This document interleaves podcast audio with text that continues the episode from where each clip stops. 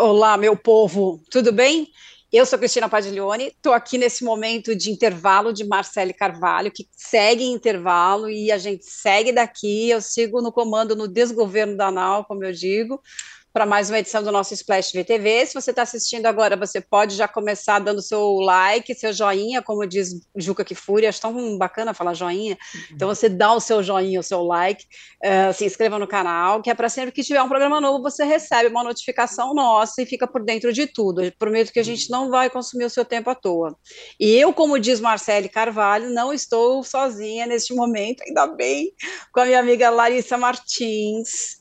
E atendendo a pedidos, né? Olha. Tanto que vocês pediram tanto para a Débora voltar, que ela voltou. Débora Miranda está de novo com a gente. Ela Olá, já... gente. Ah, um prazer ter você aqui de novo. Muito, muito legal. Hoje nós vamos falar de vários assuntos, vamos começar pelo principal reality show do momento, que são o quê? As eleições neste país, que não deixam ninguém dormir, a gente passa o dia inteiro trocando WhatsApp, é, desmentindo notícia, checando o que, o que tem, o que não tem, enfim, e os debates eleitorais estão super alimentados dessa temperatura.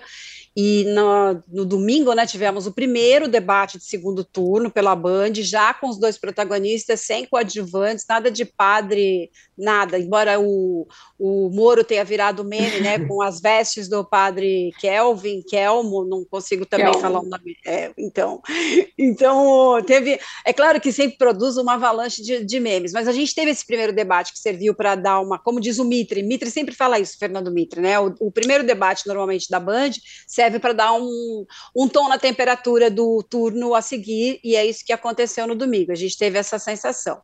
Mas é, esse modelo de debate que foi muito elogiado uh, por várias pessoas nasceu já em 2020 e o Lula não conhecia muito bem, que é o quê? Deixar um, um banco de horas, um banco de minutos para que o candidato se estenda sem aquela, aquele gesto de ter que encerrar em um minuto, mas não se estenda a ponto de não ter a última palavra. Né? Em algum momento ali, o Lula perdeu um pouco essa noção e deixou cinco minutos para o Bolsonaro falar sozinho, que estava num controle melhor de tempo. Eu queria saber se vocês acompanharam mais esse round de reality show. Lembrando que uh, sexta-feira teremos já um segundo debate pelo SBT, que também serve de ensaio para o último debate que é na semana que vem na Globo com o William Bonner, com mediação do William Bonner, o de sexta-feira com o Carlos Nascimento.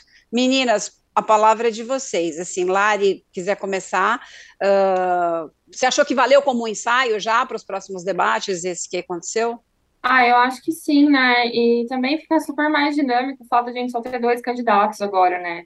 É, apesar de, óbvio, né, um falar muito, o outro falar também, não sei o quê, mas acho que o fato de, você não ter, sei lá, um Padre Kelmon no debate já melhora muito a, a, situação, por mais que a gente ainda ouça um monte de bobagem, assim, é, é muito melhor de assistir, é muito melhor de acompanhar. Mas acho que sim, certo? Como ensaio, até porque o grande debate acaba sendo, né? Não adianta o debate da Globo, que é muito perto da eleição, né? É muito antes do, do de fato ali. Parece que é, nesse as pessoas prestam muita atenção, né?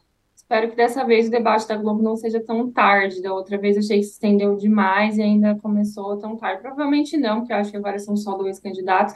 Mas eu achei interessante esse, esse formato da Band também, que não corta o candidato, né? É, acho que sabendo organizar bem o tempo, de fato, você consegue ouvir melhor os dois, assim, você tem uma, uma visão melhor do que não é aquela coisa que, tipo, acabou seu tempo, aí muta o microfone, às vezes o raciocínio fica perdido ali no meio no meio do raciocínio e tal, eu acho, achei mais interessante, assim. Ah, eu concordo também. Eu acho que foi um formato muito legal para a gente ver o que cada um tinha para dizer, assim, né? A gente criticou muito o outro, claro, muito, muito, muitas mais pessoas, né, participando, então isso já dificulta. Mas eu acho que acabava ficando muito truncado, as pessoas só tentavam mais, é, né? A gente falou sobre isso. É, em vez de ninguém, faz o candidato não faz uma pergunta para o outro de algo que saiba que ele tem um projeto ou algo assim, né? Então, no fim, quando você chega no fim do, do debate, você pensa, bom, o que, que eu aprendi sobre esse candidato? É pouca coisa, né? Porque fica uma coisa só de desinformação, na verdade. É um tentando mais derrubar o outro, assim. E nesse meio, foi meio um freestyle do debate ali, né? Porque eles tinham um tempo que era bem considerado, até dava uma ansiedade, assim, às vezes, né? Ficava um silêncio, você falava, ai meu Deus, alguém fala alguma coisa, porque dava nervoso de assistir. Mas eu acho que tem uma troca melhor, assim, você consegue acompanhar mais as ideias, a pessoa tem mais tempo para falar, né? É, embora tenha sempre, óbvio, essa troquinha de ataques, de ah, você mentiu, você isso, você aquilo. É, eu acho que dá para a gente sair da, do, no fim da conversa, você fala, não, de fato, eu sei o que cada um desses candidatos defende, né? Então, acho que foi um formato bem feliz, assim. Eu também achei isso, eu achei que o horário mais cedo favoreceu muito, Sim. porque é, é duro quando começa 10, 11 da noite, o negócio, e aí se prolonga por milhões de horas, né? Foi uma coisa que teve ali uma hora e quarenta, se eu não me engano. Então, começou cedo, teve um, um, tempo que foi razoável, ok, de você assistir, você não fica lá, meu, quer, quero saber, mas estou exausta, não aguento mais ficar aqui vendo essa, essas pessoas né, brigarem, enfim. Então, achei que foi um formato bem legal, bem acertado. Gostei muito das perguntas que os jornalistas levaram. Eu acho que foi um, uma parte que foi bem legal, porque eles trouxeram é uma diversidade de assuntos grande e assuntos muito importantes. Então, também gostei muito da participação dos jornalistas. É, eu só acho, e eu sei que é difícil, mas eu acho que precisaria haver alguma coisa é, com relação às fake news, assim, sabe? Porque Sim. acaba que cada um vai falando o que quer uhum. e não tem muita correção. Os direitos de resposta foram bem mais restritos nesse debate, né? Eles ficaram bem ali, só acho que deram um, se eu não me engano, ou dois, enfim, eu, mas foram poucos. Várias vezes os candidatos pediam e eles negavam. Então, porque acaba ficando tudo, né? A pessoa fala o que ela quer e você não tem certeza se aquela informação que ela está dando é verdadeira ou não, assim. Mas também entendo que é, é bastante difícil fazer uma checagem ali em tempo real de dados e coisas que eles trazem, né? Mas achei que foi, foi bom, assim, é, é um primeiro debate para a gente aguardar os próximos com bastante ansiedade. O Lucimário Ferraz, que escreveu aqui para a gente, lembrou que o debate inovou com a quebra da quarta parede pelos protagonistas. Não, é sério, é, é muito mas teve legal mesmo, isso. teve a Fleabag ali. Eu acho que foi uma mistura, na verdade, esse modelo do banco de horas, acho que foi lançado pelo UOL e pela Folha dois anos atrás, na eleição para prefeito, e, e foi mais é, consolidado agora, mais azeitado, com uma mescla do que a Globo fez também já em alguns debates de segundo turno, que são os convidados andando pelo estúdio e os câmeras que se virem, hum. minha gente. Porque os câmeras, né, o cara tem a, a, a, a dica, né, a sugestão para os candidatos que não são exatamente âncoras como os profissionais de TV, é que eles uh, falem à vontade, e a movimentação de câmeras corre atrás deles. E aí não tem quarta parede, né? Eles fazem, permite até que o, um candidato toque no outro, como aconteceu, é, o, o, Bolsonaro é, tocou a mão no Lula ali num momento muito inesperado, muito tenso, né? Porque a gente achava que eles nem poderiam olhar um para a cara do outro, e de repente teve um, eu acho que foram imbuídos de algum cinismo para conseguirem fazer ali, se, se encarar é, nas, nas controvérsias, nos confrontos ali que eles apresentaram. Uh, agora, o debate, o debate demorou também na Globo porque tinha muita gente, e também enxuto porque tem duas pessoas, fica muito mais fácil. Eu acho que, concordo muito com a Débora sobre a história da checagem, as pessoas têm cobrado muito isso, né? Não é possível ter uma agência de checagens em tempo real, porque o cara que está assistindo aquilo, ele não necessariamente vai assistir os telejornais depois, vai ler o jornal do dia seguinte para saber o que houve de errado. Então, o ideal é que no momento em que Jair Bolsonaro diz dá um Google aí, a gente fale, sim, a gente deu e você está realmente faltando com a verdade, para dizer o mínimo, sobre foi um caso do, da, do, do, desmatamento, que é sabidamente é, é, existe ali um, uma, uma, um recorde né, de desmatamento, mas no fim das contas, nem o Lula, de repente, está dando o um número preciso, nem ele. Então é preciso que chegue alguém e traga essa informação para o espectador. Eu tenho impressão, não tenho certeza, mas assim, tenho impressão, por toda a cobertura que eu já fiz de é, de regras de debate, né? Eu entro sempre na questão da forma, não do conteúdo, que cabe aos meus amigos que fazem análises políticas e tal. É, eu tenho a impressão que existe uma, é, um engessamento muito promovido pelos próprios partidos quando eles é, fazem as reuniões anteriores para acordar o que, que pode e o que não pode. Já teve, de repente, restrição ao fato de a câmera mostrar a reação de um candidato enquanto o outro está falando. Né? É, o primeiro debate presidencial que foi feito pela nossa linda Marília Gabriela em 1989 era uma mesa só de homens e ela ali bravamente é, controlando e monitorando aqueles urubus todos, porque eles eram muito sem regras, muito uh, uh, desrespeitosos, um atropelava o outro, e o espectador, no fim das contas, se divertia mais, mas talvez não se informasse tanto, porque você, às vezes você perdia o que um falava, porque um falava em cima do outro, mas era divertido. Então, naquele debate de 89, por exemplo, foi assim, marcaram um encontro, apareceu todo mundo, microfones ficavam abertos, a partir dali começaram a filtrar, não, o microfone não pode ficar aberto, não, a câmera não pode mostrar o outro com a reação ao que o primeiro está dizendo, e começaram a engessar, e os debates começaram a ficar uma coisa muito chata, e eu acho que também as televisões não podem ceder tanto, né, ao ponto de uh, virar um programa tão engessado que não interessa a ninguém, então, de repente, eu acho que dá para fazer o esquema da, de agência de checagem que beneficia todo mundo, desde que é, o candidato tenha um compromisso de tentar ser uh, o mais possível, o mais, mais verídico, né, o mais fiel possível à verdade. É, se, se, já vai lá com uma predisposição de mentir, ele não vai concordar com a agência de checagem. Mas é isso, e acho também que tinha que ter réplica para os jornalistas que fazem pergunta. Acho uma sacanagem. O cara pergunta uhum. sobre é, pede uma receita de macarrão, né, e o candidato responde como é que constrói uma ponte. Por exemplo, assim, são assuntos completamente díspares, não tem uma coisa a ver com outra. Então tinha que ter uma réplicazinha, tinha que ter um direito de réplica do, do jornalista que faz a pergunta. O debate da Globo acho que não tem jornalista perguntando, o do SBT Terap também é pool, né, então é, os, os, profissionais de, de cada veículo que lá comparecem fazem as suas perguntas, e a gente pode esperar. A grande pergunta na sexta-feira é se Silvio Santos vai dar uma passadinha nos bastidores os candidatos, que sempre tem essa expectativa e ele já fez isso, né? Mas eu achei esse negócio de mostrar o candidato, porque houve vários momentos nesse que mostrava, né? Então, um estava mais posicionado em frente à câmera, o outro lá no púlpitozinho uhum. no fundo, e você enxergava a reação deles conforme é, o, o, os dois estavam, né, um, o primeiro falando e o segundo reagindo, a gente acompanhava, e eu, eu achei muito legal isso, porque, Sim. né, às vezes tem aquela uhum. risada, às vezes tem um, um desprezo ali. São, são pequenas reações que ajudam muito também a gente a sacar como que está o clima, né? Entre eles, o nervosismo, enfim, qualquer tipo de reação, assim. Acho que dá uma, uma cara de reality ali que, que é legal de acompanhar também, né? E o trabalho com as câmeras também, né? O Lula começou a se aproximar muito das câmeras, o Bolsonaro ainda estava mais ali acho que foi algo que também as pessoas comentaram bastante, né? Como ele chegava perto para falar com as pessoas, assim, meio se aproximava muito da uhum. câmera, e depois o Bolsonaro começou a, a também usar essa tática. É, muito bom. O pessoal está animado aqui para falar sobre isso. Olha, é, antes de ler os comentários, quero só lembrar que Marcelo Carvalho está no momento de pausa e logo retornará entre nós, Marcele. Se estiver assistindo a gente, volta, Marcele, logo. Sim. Tá, que a gente está aqui esperando você. Mas ela está no nosso. Ela está na pausa dela e a gente está aqui tocando.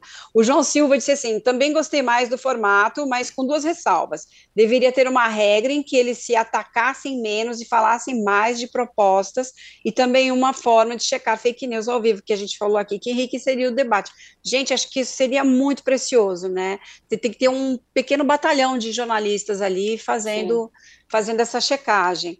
Uh, o Edivaldo Calabrese diz que o público brasileiro gosta tanto de novelas, mas quando tem um vilão real tentando destruir o país, como o uhum. Bolsonaro, muitas pessoas fingem não se tocar da realidade. A gente falou aqui, é interessante ele falar disso, porque a gente falou aqui no desfecho de Pantanal que o Tenório era, é, o Tenório tinha valores bolsonaristas, né? Isso é uma coisa que ficou muito clara, é, e o autor chegou a falar quando teve essa quando teve aquela, aquele choque com relação à cena do estupro e tal, o, o Bruno Luperi chegou a falar para mim em entrevista que era é, a personificação de pessoas reais, que não, as pessoas não se espantam com o cara de verdade e se espantam com o cara da ficção. É muito doido isso, né?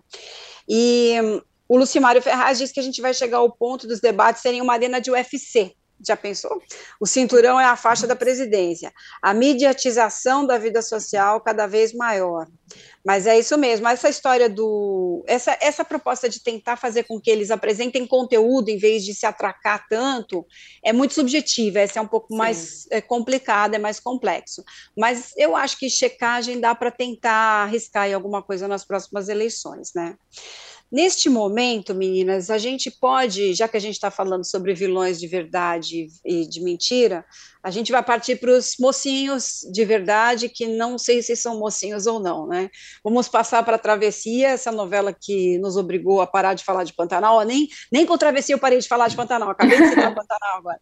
Mas a gente vai falar um pouco de Travessia, porque o personagem do Chai Suede, é, que apareceu aí como alguém, como um mocinho da história, né, o par da heroína, que é a Lucia Alves e tal, ele dá alguns sinais de um revival, que a gente já viu antes em novela de Glória Pérez, né, queria que vocês falassem sobre isso.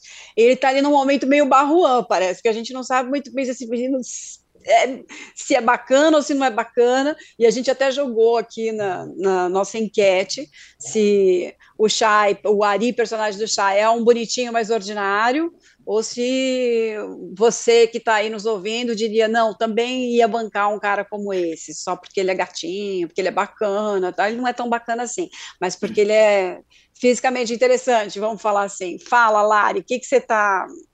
Qual é o seu diagnóstico sobre Ari? Eu acho que a Ari é uma pessoa, no mínimo, controversa, né? Para falar assim, para ser legal com ele.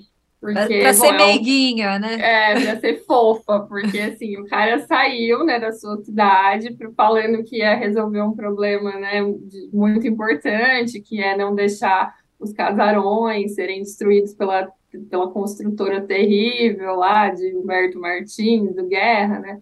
E aí ele chega e, assim, muito rapidamente, ele vai se colocando numa situação em que vão combinar, ele não precisava se colocar, né? Ok, ele foi lá na casa da Kiara e, e a tentar ver se ele pescava alguma informação, mas daí a beijar a menina, acho que não precisava, né? E ele é um cara, e ele vai se mostrando, principalmente nesses últimos episódios, um cara muito dissimulado, né? Em nenhum momento ele conta que ele tem mulher e filhos, tipo, é, os personagens chegam a perguntar para ele, ah, você tem namorada? E ele fala assim, tipo, ele não fala, não, eu sou casado há sete anos e, e deixei um filho para criar. Ele fala, não tenho, e assim, né, desconversa. Enquanto isso, a coitada da Lucy Alves lá, a Brisa, tá, né, tendo que, mandou dinheiro para ele, porque ele parou de responder mensagem, né? E, enfim, ele está sendo sustentado pelo dinheiro da coitada, que agora foi até presa, né? Porque foi se meter numa história.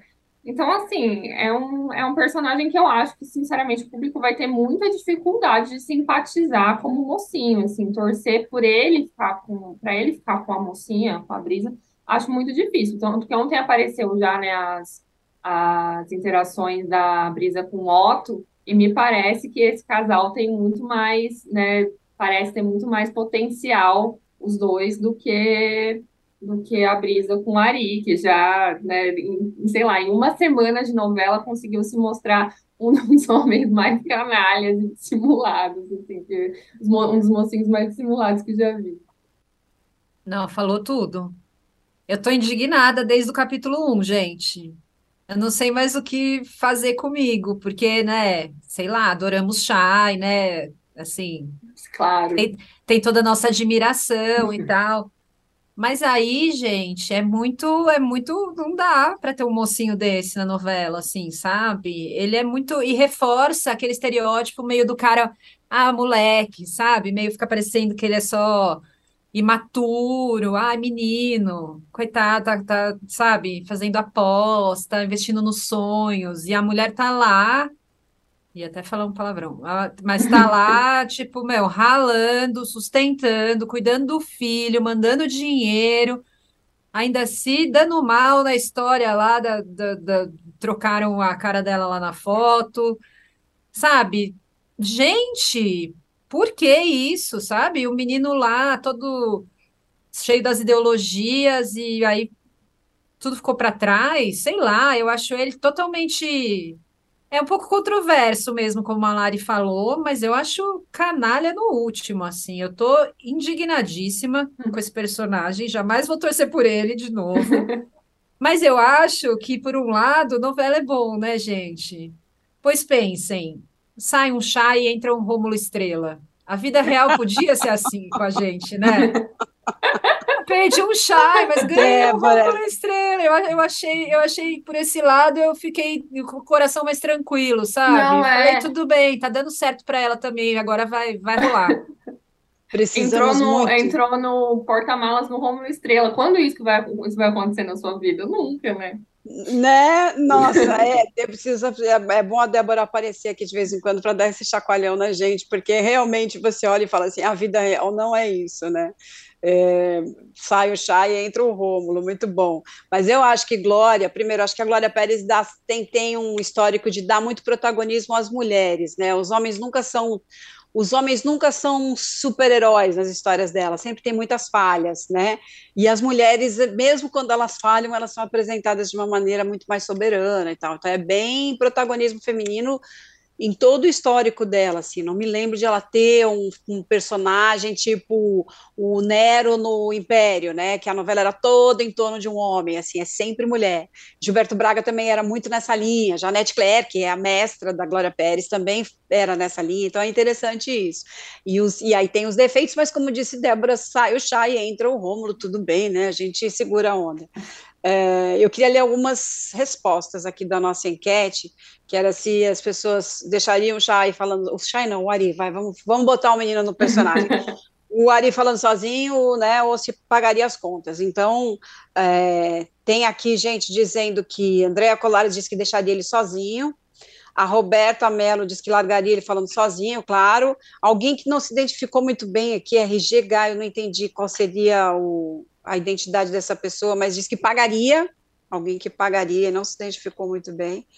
E hum, o Edivaldo Calabrete, Silari, disse que você jamais vai falar mal do Chay. Por que isso? Porque Por que? que é isso muito... agora? Porque eu gosto muito dele, mas assim. Isso tendenciosa. Ele, é, ele é uma coisa, o Ari é outra, tá fazendo muito bem o personagem. Tanto é que a gente tá detestando Sim, ele. Sim, eu acho que assim, agora. É ótimo. Glória jogou uma casca de banana para o Chay, essa é a verdade, como jogou para o Márcio Garcia lá em Caminho das Índias, ele é o barrão da vez mesmo, assim.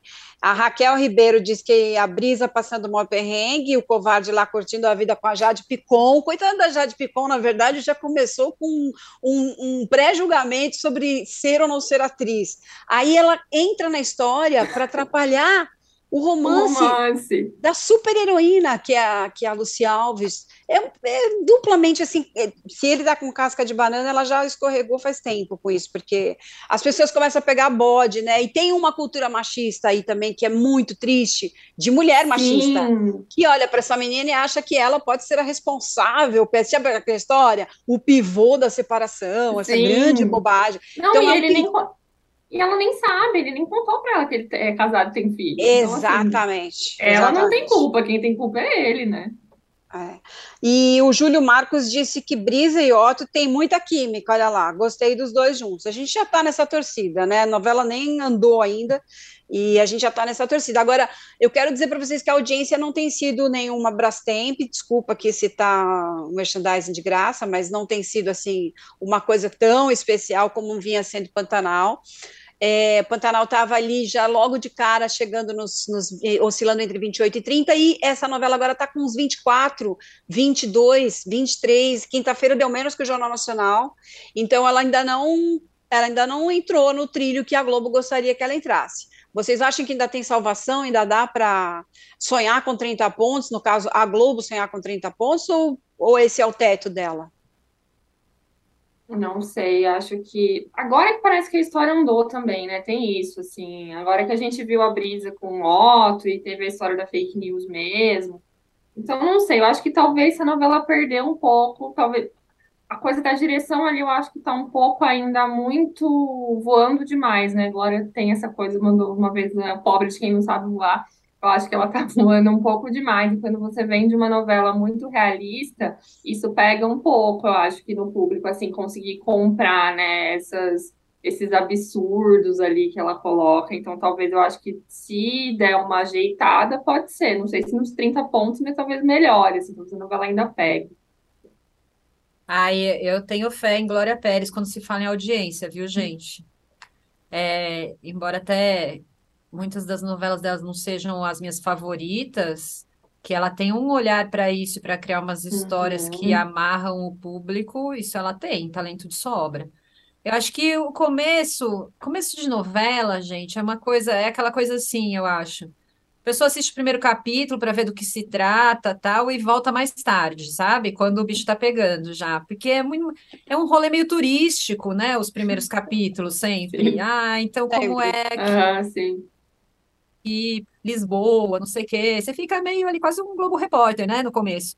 Então, eu acho que e, e também eu, eu acho que as pessoas estavam que tentando um pouco entender qual que era dos personagens da outra novela nessa novela, sabe? Eu acho que ficou um pouco, o começo foi um pouco assim meio sem foco, assim, na verdade.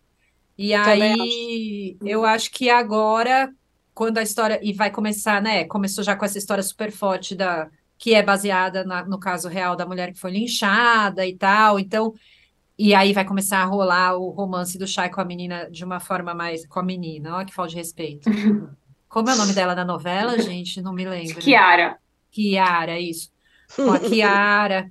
É, que já foi uma coisa que foi muito divulgada nas redes, todo mundo querendo ver, né? A Jade ele e tal.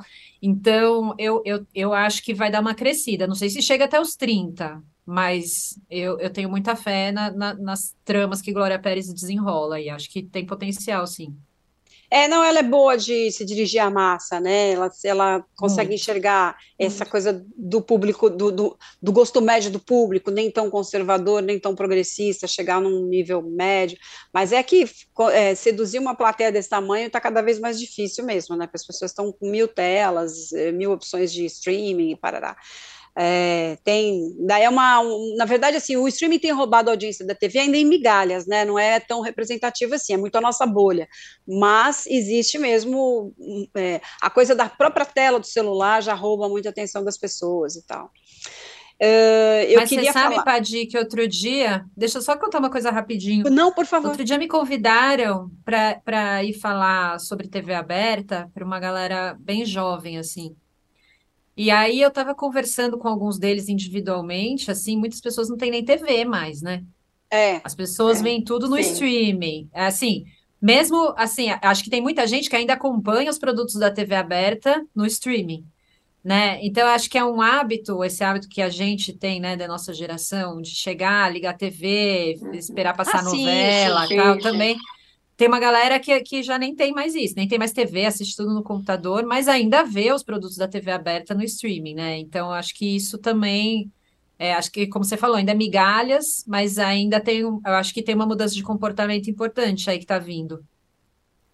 Não, com certeza, mas é, mas é um pouco bolha, né? Nesse sentido que eu digo assim que tem muita gente sem essa opção, mas o celular, mesmo para as pessoas de, de menor baixa renda, ainda já é uma coisa muito é, mais presente do que dois, três anos atrás, né? Ela tem um, a tecnologia tem se democratizado de uma forma que isso alcança cada vez mais gente. Mas sim, a, os jovens é, foram uma grande comemoração da Globo no Pantanal por isso, porque tinha gente assistindo uma novela que nunca tinha visto uma novela antes, né? Então, realmente é uma geração já que não liga a televisão, que eu fico meio chocada quando alguém fala quem é William Bonner. Eu, e existe essa pergunta de verdade. A pessoa não está habituada a ligar a televisão. É, eu assim posso dizer que tenho uma de 21 e um de 14 em casa, então essa pergunta já apareceu assim em algum momento. Quem é fulano? E você fala: "Não, não é possível que está fazendo essa pergunta". Mas existe mesmo. Gente, a gente vai partir para o nosso intervalo, mas antes eu quero lembrar que você pode curtir o nosso vídeo, se inscrever no nosso canal, para ficar sabendo das nossas edições é, inéditas, as nossas novas conversas. Lembrando que Marcele está ausente mais esta semana, mas logo estará entre nós. E a gente corre para o intervalo, dando aí uma chance. Ah, temos um super chat, temos um super chat. Peraí, vamos lá. Olha lá. É, ainda dá tempo de entrar nos trilhos sobre travessia, né? Picos de 35, quando aparecer o núcleo da Vila Isabel e a Gafieira. hum, faz todo é, sentido. Tá muito engomada ainda, Glória. Vamos dar uma. Vamos, vamos, vamos partir para a gafieira daqui a pouco. Que é Eu também... amo que sempre tem o núcleo da gafieira, muito sempre, bom. Sempre, sempre. Sempre tem. Muito obrigada pelo superchat. E a gente agora vai para o intervalo. Você pode também mandar mais superchats para a gente, que a gente fica aqui ligado esperando. E dá o seu like enquanto isso. Vamos lá.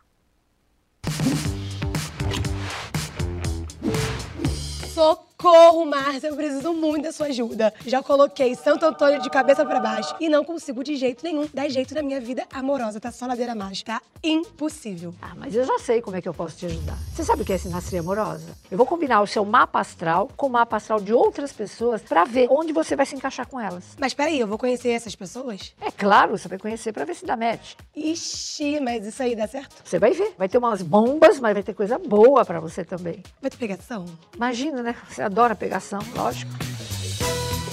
A Marta nunca erra, né? A Marta nunca decepciona. Bolé. Ô, gente doida! Chaveco, chaveco. Acho que eu estou completamente apaixonado. Nós chegamos no final dos tempos. Ou eu estou muito velho. Romance nas Estrelas. Toda quarta em Splash. Para de ser doida!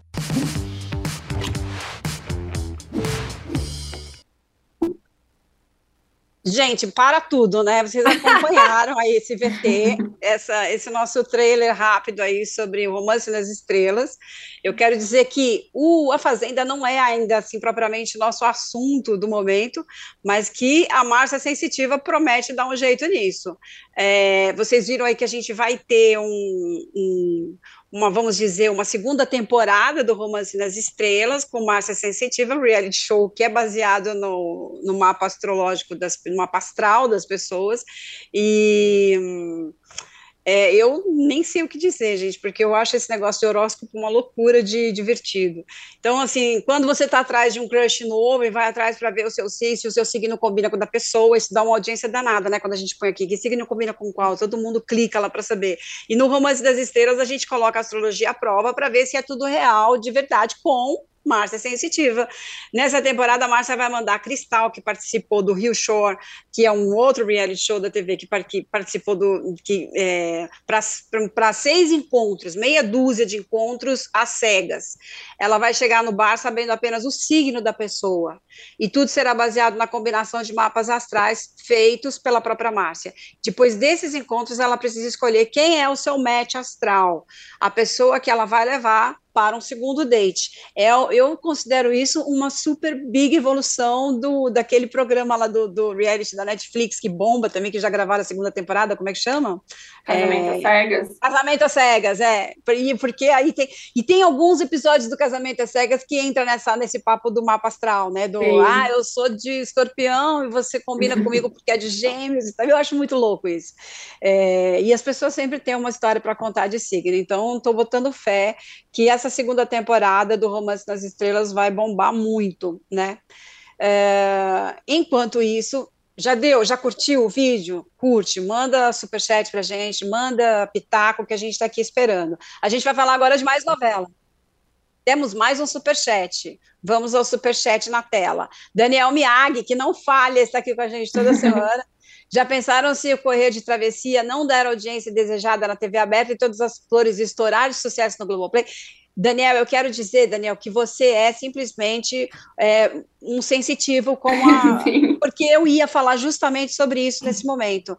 Eu ia falar justamente que eh, uma das questões, quando a gente vai aqui levantar todas as flores, que estreia quinta-feira no Globoplay, novela do João Emanuel Carneiro, que foi preparada para a TV aberta, no meio do caminho foi sendo adiada, adiada, adiada, e depois ele adaptou isso para o streaming, e agora ela tem, é uma produção de 85 capítulos, era para ser uma novela de cento e tanto, virou 85, então a gente pode dizer até que a primeira novela totalmente concebida para o streaming, porque Verdades Secretas 2 foi, foi feita direto no, no Globoplay, mas ela já tinha aqueles personagens conhecidos na TV aberta, essa aí é toda fechada E eu também ia perguntar isso para vocês: será que essa novela pode causar mais rebuliço que a outra? No volume de, de comentários, acho difícil, porque ela vai ter um alcance muito menor, né? Mas a gente tem aí é, algumas séries, por exemplo, que movimentam muito a conversa em Twitter, em, em outras redes sociais. O que, que vocês acham? A gente tem ali um, uma Regina Casé como nunca foi vista antes, né? uma mulher má é, aliás, o Chai Suede é o contrário de Domênico agora, e a Regina Casé é o contrário de Dona Lourdes nesse momento, porque ela não só. Na, na, Dona Lourdes procurava desesperadamente um filho, e Zoé, que é a personagem agora da Regina, vai abandonar uma filha que nasceu cega, é muito cruel, né? A, a primeira vista parece uma coisa muito mexicana, mas a gente tem vivido aí alguns episódios da vida real que são bem cruéis também, então não dá para dizer isso. É, como é que é a sua expectativa para a novela, Lari? Olha, os teasers e toda a história parece muito interessante, né? É, não só ver a Regina Casé como vilã, que é uma coisa que a gente jamais nunca viu né, na TV, mas a história parece muito interessante. Tanto a, a questão da deficiência visual ali da personagem, mas a, a coisa da vilã, né, que colocou a vilã com uma, com uma doença, mas e aí geralmente é a personagem boazinha, mas ela é uma vilã horrível, que vai inclusive usar disso para ficar com, com o namorado, né? É, para, e tem, tem outras histórias ainda paralelas, né? A história ali do núcleo do Nicolas Prates, que é um cara que vai se envolver num acidente, que depois é, vai ser enganado e vai querer vingança, um clássico do João Emanuel, né, um personagem que volta querendo vingança contra quem fez mal a ele e tal. É, o meu único medo é que, assim, as últimas duas novelas do João Emanuel prometeram bastante, no fim não entregaram tanto assim, né, Segundo Sol e, e A Regra do Jogo, são novelas que eu gosto, mas que eu acho que tiveram bastante problemas ali.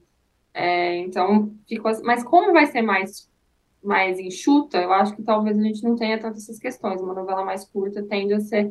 Acho que se der certo, vai dar burburinho nas redes sociais, porque é verdade secretas 2 aconteceu isso, né? Embora não tivesse passando no streaming, não tivesse passando na TV, é, muita gente comentava, né, enquanto estava assistindo, tinha muito corte e vídeo e não sei o quê. Então, acho que se for uma boa trama, tem tudo para ter repercussão, sim. Para viralizar. É. Não, e tá tendo bastante chamada, né? Eu tô, pelo que eu tô vendo, eu, eu tô intrigada com as chamadas, assim. Eu acho que é, é, tá, tá causando uma boa expectativa, né? É claro que, enfim, depende de tudo isso que a Lari falou aí, ele precisa entregar. Mas também é, é um autor que é bastante inovador, assim, né? Eu acho que João Manuel Carneiro é responsável por muitas coisas importantes que aconteceram assim na, na teledramaturgia. Ele trouxe muita, muitas histórias marcantes, embora, lógico, é, tenha tido altos e baixos. Acho que ele trouxe muitas inovações. Tem essa coisa da vingança, que é muito forte na obra dele, vai ter na novela de novo. Tem um elenco que é, que é muito legal. Eu acho que o, o elenco da novela é muito caprichado, assim. Tem nomes grandes. É, então, assim, eu, tô, eu vejo as chamadas o tempo todo na TV e eu fico muito. Ai, eu quero logo ver essa novela, quero logo ver essa novela. Eu, eu tô animada, eu acho que tem aquilo que a gente falou, né? Como vai ser um produto de streaming inicialmente, ob obviamente o alcance é menor e acho que vai ser difícil de é, fazer mais barulho do que travessia, assim. Mas eu acho que é uma novela que tem potencial de ir muito bem. É, e eu acho muito legal isso, porque também a, a a gente até tinha conversado um pouco sobre isso, né, gente, ontem, quando a gente estava falando sobre a pauta do programa, é, de, de ser um programa, assim, acho que inicialmente tinha uma ideia de que, assim, ah, alguns produtos mais secundários ficavam para o streaming, uns produtos mais premium ficavam para a TV aberta, né? Eu acho que Todas as Flores é uma novela que tem muito cara de um produto premium que vai estrear no streaming, assim, acho que a Globo quer meio equalizar isso, então, tipo, atores A, né, do, do elenco, gente muito importante participando, um autor que é consagradíssimo, então é, eu, tô, eu tô animada para a estreia de Todas as Flores, quero muito assistir. Queria que já tivesse começado para a gente poder entrar na história e já, já falar, mas eu tô, eu tô com altas expectativas, assim. Débora, não se preocupe que você terá a chance de voltar aqui para falar de todas as flores. Já estou já já está convocada. A gente convida. Vou vir com a Marcele quando ela voltar. É, venha, a gente venha. mata saudades. Sim, Marcele Noveleira, acho que agora vai, não vai sair mais, da, porque agora a gente tem duas novelas das nove para assistir. Essa novela tem uma, um peso de novela das nove, ela vai ser exibida, na verdade, na faixa das onze, né? Então eu também tenho uma expectativa de que ele possa, é, é, precise fazer menos concessões do que ele faria para um público, como a gente falou agora da Glória Pérez, que tem que alcançar um padrão mediano, que não seja nem tão conservador, nem tão progressista. Eu acho que, e o João Emanuel tem uma pegada mais progressista, então eu estou esperando, e ele é um, né, tem uma, um, um hábito delicioso que é romper estereótipos e quebrar rótulos. A gente viu começou até um pouco essa ideia com a favorita, né, que ele botou a Patrícia Pilar para fazer a malvada e a, e a Cláudia Raia para fazer a boazinha. Então, ele é de fazer esses, esses reverter, né, de subverter esses valores. A minha expectativa é sempre lá em cima. E depois tem lógico, eu sei que coitado, ele é sempre cobrado por isso, porque ele foi fazer a Avenida Brasil e todo mundo fica esperando alguma coisa arrebatadora. Mas isso é uma credencial muito forte, né? Não tem como dizer que não.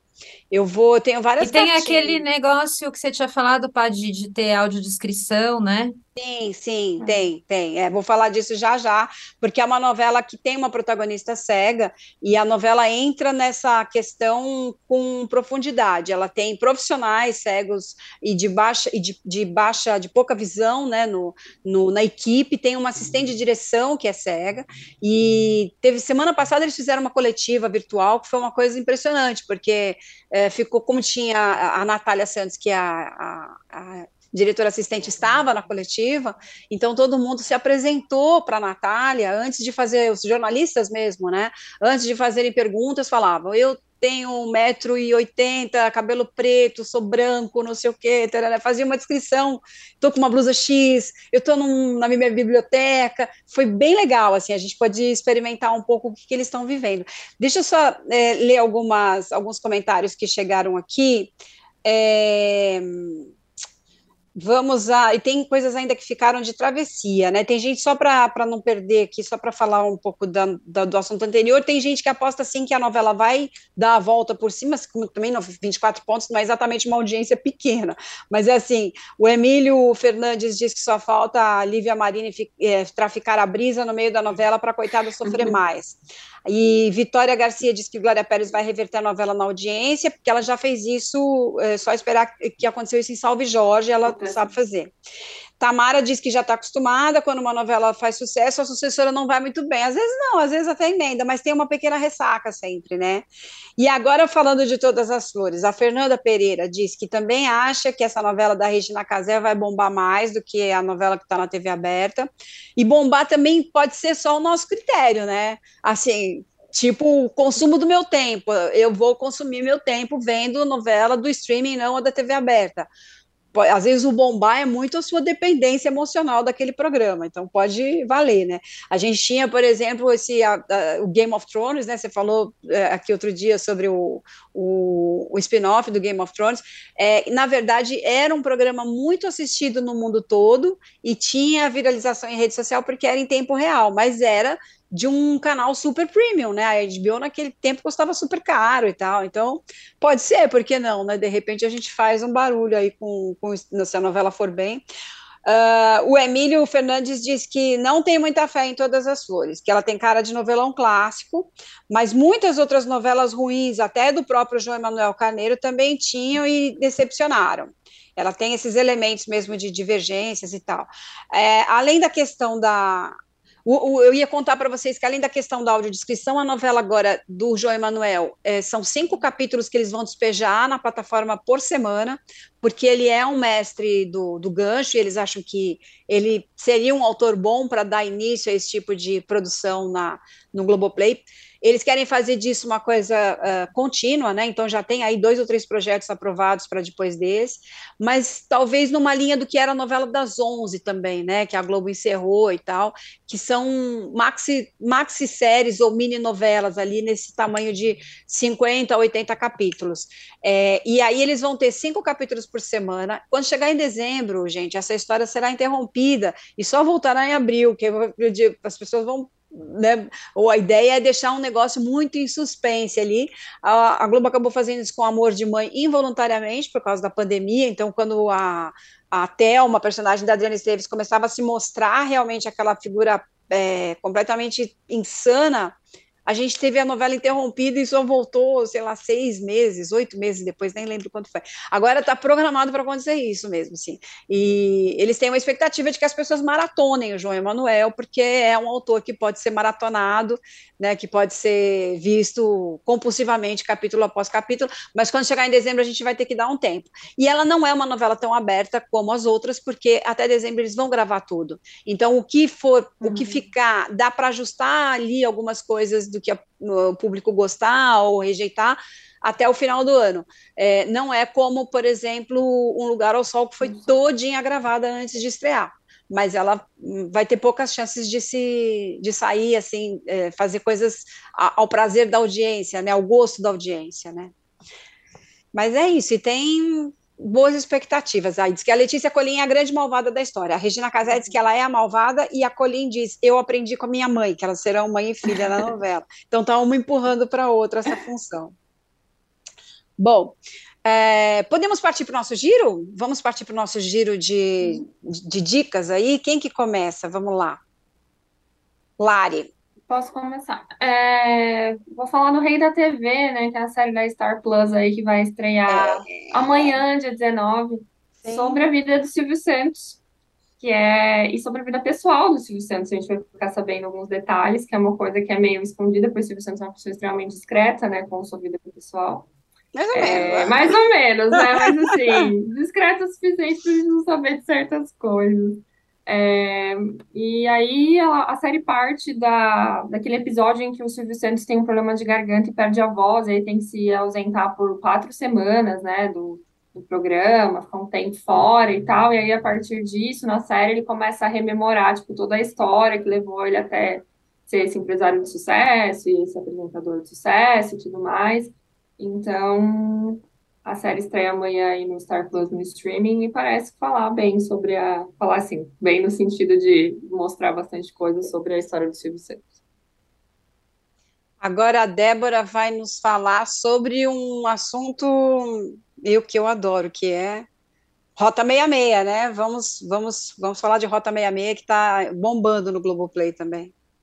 É, então, eu comecei um pouco atrasada até e ainda não acabei, mas eu estou muito impressionada, assim, porque, enfim, sou até meio suspeita para dizer, porque eu já amava o livro do Caco, é, eu, eu li há muito tempo e acho que é um trabalho magnífico, como ele também. A, gente sempre fala aqui da Lopretti, que é a rainha do jornalismo, acho que se tem um rei é o Caco, do telejornalismo, eu, eu admiro ele demais. E a série é, é muito legal, acho que trata de um assunto, né, que é a violência policial, que é um assunto que pensa, né, 90, 30 anos depois continua acontecendo, né, é, é, é, são casos antigos, mas é uma discussão tão atual, assim, tão importante, eu acho. É, então, eu estou achando uma série maravilhosa, e com o plus a mais, né, do nosso muso Humberto Carrão, é, no papel do Caco, que acho que até li uma matéria. Gente, não sei se vocês leram uma matéria que a Piauí fez sobre as meninas no Rio de Janeiro, que criaram um grupo de WhatsApp e ficam trocando uhum. mensagens de onde está o Humberto Carrão. Tá. Alerta, alerta Humberto Carrão. É, então, enfim, é, é, é o, nome do momento, acho que para além disso, né, é um cara super talentoso e está fazendo o Caco muito bem. Então, enfim, quero deixar essa indicação pois assunto importante e produção boa, atores belíssimos. Não, muito legal mesmo. E, o, e hoje o Profissão Repórter faz esse reencontro, faz um revival do livro, né, que está completando 30 anos, então ele vai encontrar alguns familiares e tal. É, é, o assunto é sempre atual, infelizmente sempre atual, e a série é linda mesmo. O Humberto Carrão, para lembrar, também está em todas as flores, viu, gente? Já dá para trocar no zap, que ele vai estar no streaming agora, duplamente, no, na série e na, na novela. Ele é filho do Fábio Assunção, aliás, e da Ana Beatriz Nogueira. É, bom, eu queria falar que temos um superchat, vamos ao superchat. Oba! Christian Matheus, Lari, você acha que esse intervalo de dezembro a abril é para não coincidir com os acessos de BBB 23? Olha! Sim, eu Muito... acho que sim. Sim. É, provavelmente sim, né? Porque até por causa da Globoplay, a Globoplay fica completamente BBBizada durante esse, esse tempo aí, e as pessoas ficam muito ali vendo ao vivo e tudo mais. Eu acho que a novela podia perder, provavelmente o Globo pensou nisso, assim, a, a novela podia perder público, né? Pro BBB e perder força. Então, voltar em abril, acho que deve ter a ver com isso, sim. Gente, eu não havia pensado nisso, que eu sou uma pessoa que funciona em delay, né? Então eu não tinha percebido isso, mas faz muito sentido, verdade, muito sentido mesmo. Uhum. Eu queria deixar no meu giro o um momento Dias Gomes que a gente está vivendo, porque estamos agora é, no centenário de Dias Gomes, ele faria 100 anos hoje hoje não, né? Eu não sei se é precisamente hoje, mas essa semana aqui a gente está, o Itaú Cultural também está abrindo exposição sobre Dias Gomes é uma obra sempre atual, gente, sempre em dia de ser revisitada, e ela pauta e referenda muitas coisas que a gente vê até hoje. Todas essas novelas que a gente vê que tem um microcosmo de Brasil, com o padre, o, prostíbulo, é, a fofoqueira, tudo isso nasceu, é, tudo isso parte de Rock Santeiro, né? No, no, claro que tem outras, na literatura, outras mil referências, mas estou dizendo, no, Brasil, no cenário brasileiro, é, parte muito de Rock Santeiro, que é a peça O Berço do Herói, que foi censurada em 75, quando a Globo tentou fazer a primeira vez, e depois ela nasceu de fato em 85, é, 1985, com o nosso digníssimo Lima Duarte, Regina Duarte, é, Zé Wilke, nossa, era um elenco primoroso, Fábio Júnior, Patrícia Pilar, era linda a novela. E ela referenda muita coisa do que a gente viveu depois, por que, que eu estou citando como giro? Porque o Canal Brasil vai ter algumas uh, celebrações aí de Dias Gomes, começando pelo Pagador de Promessas, o filme, eh, que foi o primeiro filme a ser brasileiro a ser indicado ao Oscar, que foi o filme que ganhou a Palma de Ouro em Cannes, eh, com o Leonardo Vilar, Glória Menezes. Esse filme passa amanhã no Canal Brasil, quarta-feira, agora 19 de outubro, às 20 horas, tá? Só para localizar aqui, que às vezes vocês vão ver a gente depois, não no ao vivo, mas é, se você não pegar esse filme no Canal Brasil nesta data, por favor, consulte, vá atrás, porque vale muito a pena. É isso. Neste momento, meus caros, deixa eu ver se nós temos mais comentários, senão a gente já vai partir para os nossos melhores e piores, né? É, a Raquel Ribeiro, sim, diz: quero ver como vou dar conta de tantas novelas para assistir. Não, ainda tem uma lista de séries incríveis que sai toda semana e documentários. Eu também não sei aonde a gente acha tempo.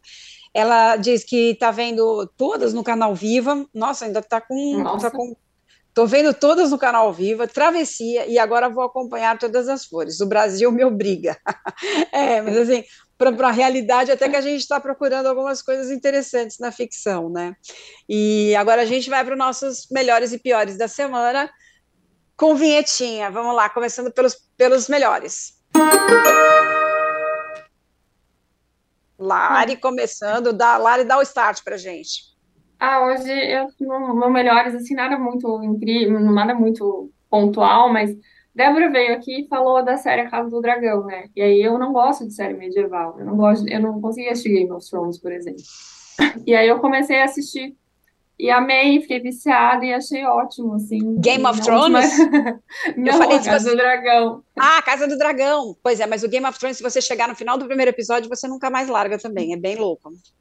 E aí eu comecei a assistir, achei ótimo e tô viciada e cheguei agora, né? Consegui chegar junto com o que tá passando na TV e estou achando ótimo, assim, ótimos atores, ótima história e prende mesmo, assim, uma grande novela de época também, achei um pouco novela, assim, tem uma coisa meio Total. novela, mas é muito boa. Então, minha melhor da semana vai para essa dica de Débora que peguei e, e foi muito bom. Debs, quer falar, Debs, ou quer que eu fale? Não, eu vou, fala, Débora. Não, eu vou falar. Então, eu, não tenho nada muito assim também, é, né? Além do que eu já falei no giro, que eu gostei do Rota, eu acho que eu vou no debate. Enfim, gostei do formato, acho que foi um negócio. É, trouxe dinamismo, trouxe mais informação, enfim, acho que eu vou com o debate mesmo. Não tenho mais nada de muito, muito a destacar de melhor da semana por enquanto. Eu também queria votar no debate, apesar de tudo que a gente falou que pode faltar, ele é ainda um, um programa necessário, né, para esse embate de ideias, mesmo que seja para um embate de ataques e hipocrisia, a gente avalia ali o comportamento dos dois candidatos e esse formato sem quarta parede, com um banco de minutos, tem funcionado melhor do que as nossas expectativas de dois pleitos atrás, por exemplo. Então, fico com o debate também. E Vamos eu achei a... até, desculpa, Padir, só um complemento rápido, assim, que eu até falei isso, é, aquele negócio de considerações finais no fim, eu, eu achei bem legal, assim, porque embora seja um discurso muito para convertidos, né, eles já chegam e falam sobre os assuntos principais, que eles sabem que os próprios eleitores deles já é, são assuntos com que as pessoas já estão alinhadas ali, mas eu acho que é uma chance também de você ver a real de cada um, assim, sabe? É, é, falando sobre tópicos é, ali, por exemplo, sei lá, o Bolsonaro passou meio rapidamente ali, ele colocou aborto, colocou família, colocou religião, colocou armas, colocou, né? Então, eu acho que é também um, um, formato que foi amarrado de uma forma que teve uma conclusão que foi bem legal ali, sim. A, a gente assistir aquele um minuto e meio das considerações finais, talvez já seria bastante suficiente para a gente avaliar cada um deles, assim. Então, queria é. elogiar é, isso também, que foi uma coisa legal. É que são os assuntos que, que, que o cara vai defender como prioridade. Então, você tem uma ideia boa ali, né? Bom, vamos, vamos partir para a vinhetinha dos, dos, dos piores. Agora vamos falar mal das pessoas piores. Vamos lá.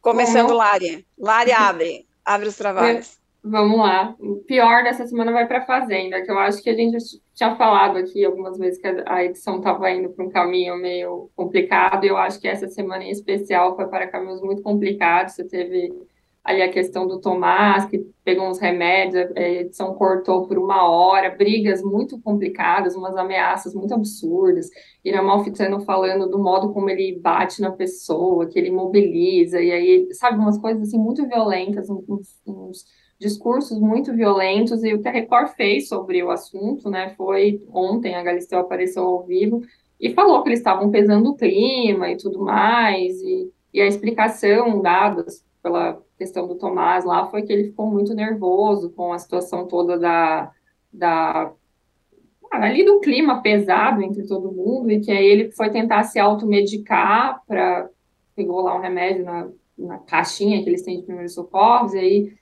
a produção pegou ele foi né, ver o que estava acontecendo direito, mas nenhuma explicação assim, eu acho que muito muito incisiva, né? Inclusive teve uns, uns vídeos ali mostrando, ah, esse negócio de ter empurrão entre participantes já aconteceu em outras edições, aí flashes de outras edições e tal. Deram uma chamada neles falando que estava muito pesado, mas não sei se esse exatamente seria o caminho correto para lidar com, uma situação, com situações que eu acho que estão ficando bastante sérias. Eu acho que deixou de ser entretenimento e virou uma coisa super pesada. Sua alma fica pesada, minha alma fica pesada, assim, toda vez que eu tenho que dar play num vídeo da Fazenda, que já não estou assistindo, mas acabo vendo pela internet. Então, acho que acabou virando um entretenimento, não é mais entretenimento, virou uma coisa complicada de assistir, assim. Eu, eu concordo plenamente. Cada, cada semana, eu também não assisto, e assim, mas eu acompanho muito pela internet, é, Splash tem a, as news, né, que eu também assino e sempre recebo. E cada vez que eu leio, eu fico mais chocada. Nossa, mas como isso pode estar acontecendo num programa de televisão, sabe?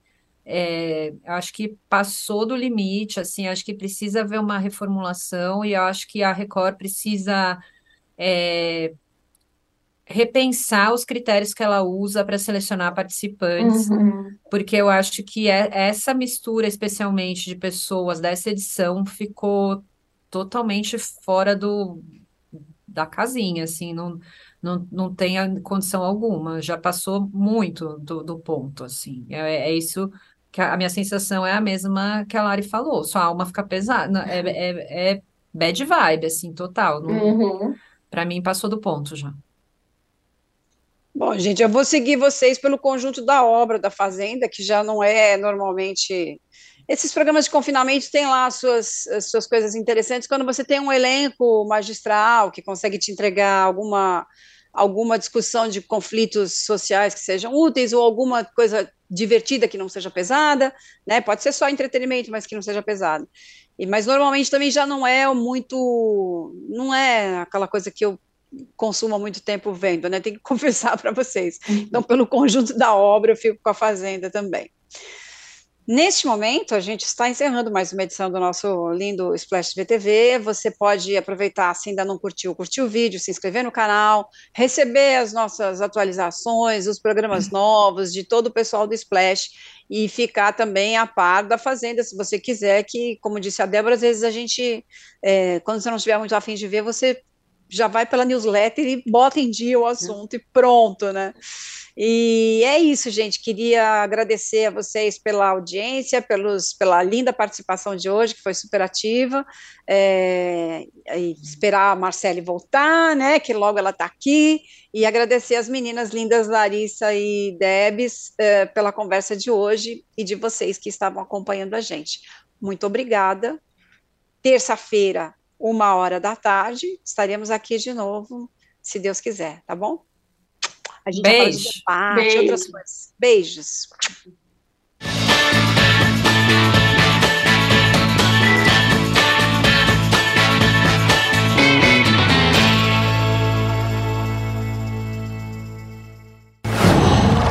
Qual?